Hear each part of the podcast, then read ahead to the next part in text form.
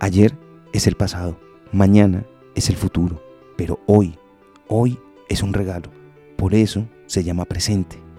Es una frase del caricaturista Bill Kane que vale la pena recordar.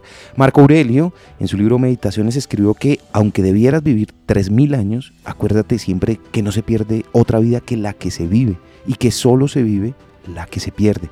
Así, la más larga vida y la más corta vienen a reducirse a lo mismo. El momento presente que se vive es igual para todos. El que se pierde lo es también. Y este que se pierde llega a parecernos indivisible. Y es que no se pierde el pasado ni el futuro, pues lo que no poseemos, ¿cómo podría arrebatársenos? En el libro Estoicismo Cotidiano de Ryan Holiday asegura que hay que darse cuenta con cuánta frecuencia se busca más. Esto es, ¿quieres que el pasado sea mejor de lo que fue? ¿Diferente? ¿Aún vigente? ¿Etcétera? ¿O quieres que el futuro suceda tal como esperas? Cuando lo haces, estás descuidando el momento presente.